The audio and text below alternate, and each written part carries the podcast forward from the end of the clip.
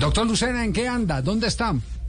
Hola Javier, un saludo para ti, para toda la mesa de trabajo, para todos los oyentes aquí del blog deportivo. Pues ahora yo sigo obsesionado con el deporte, estoy en la Defensoría del Pueblo y gracias a la labor que ha hecho el doctor Carlos Camargo creó la Defensoría Delegada del Deporte, creo que era completamente necesaria.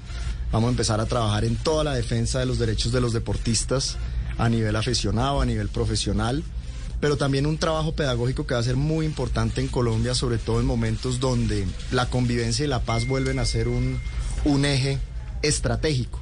Y sobre esa base el deporte como instrumento de reconciliación es, es vital, entonces estamos trabajando en las regiones de Colombia con todos los niños y niñas para poderles llevar eh, un mensaje a través de la actividad deportiva. Así que estamos trabajando en eso. Yo lo meto ya de una al ruedo. Lo, escuchó lo que está pasando en la ciudad de Santa Marta, que a esta hora, 3 de la tarde, 6 minutos, no hay partido Unión Magdalena Junior porque la alcaldía está empujando para que los hinchas entren. Eh, el Unión Magdalena los tiene vetados por el mal comportamiento.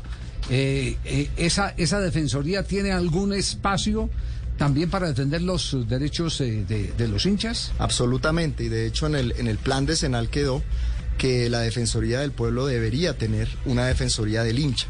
Y en eso vamos a empezar a trabajar. Yo acabo de entrar a esta nueva delegada. Ya estuve reunido con varias personas que conocen la problemática histórica que han tenido los hinchas y el, y el, barrismo, porque también hay que en esto ser muy claro. Eh, los, los delincuentes que utilizan las barras como pretexto para, para cometer actos criminales son unos pocos. ¿Qué tipo de hincha es el que va a defender la defensoría? Eh, exacto. Entonces, eh, aquí de lo que se trata es de generar esos espacios donde el barrismo social siga construyendo buenos ejemplos y tratar de ir aislando a los que están detrás de una camiseta cometiendo actos delictivos. Lo que sucede en Santa Marta es bien particular porque eh, desde el punto de vista administrativo y policial, pues obviamente la, la alcaldesa tiene esas facultades, pero debería existir un derrotero, una línea para poder trabajar desde la Defensoría articulado con Di Mayor para que no sucedan estas cosas, porque no se puede suspender, salvo que sea un caso de extrema fuerza mayor, en mi opinión, un partido de fútbol eh, a horas de, de, darse. permítame un instante porque hay novedad en este momento en la Champions. Mala cara para Lewandowski. Palo.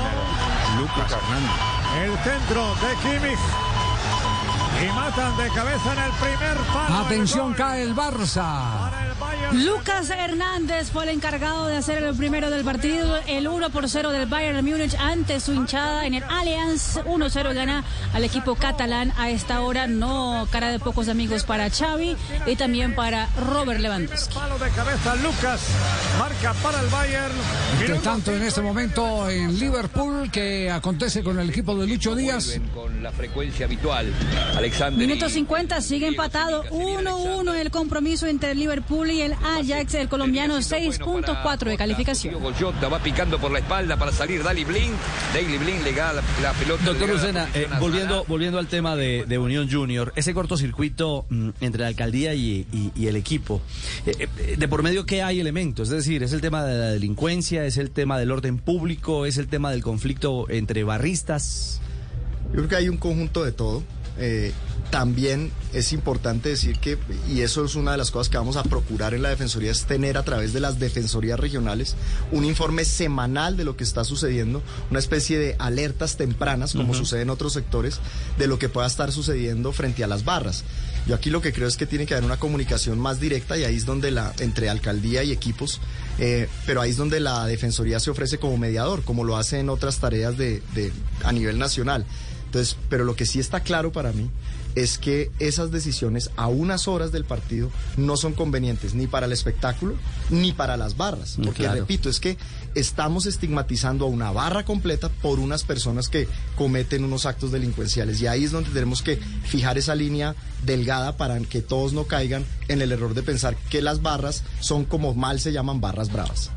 Muy bien, ¿estará eh, el resto de la tarde con nosotros? Eh, ¿Cómo está la agenda? Aquí estamos, aquí estamos. Perfecto.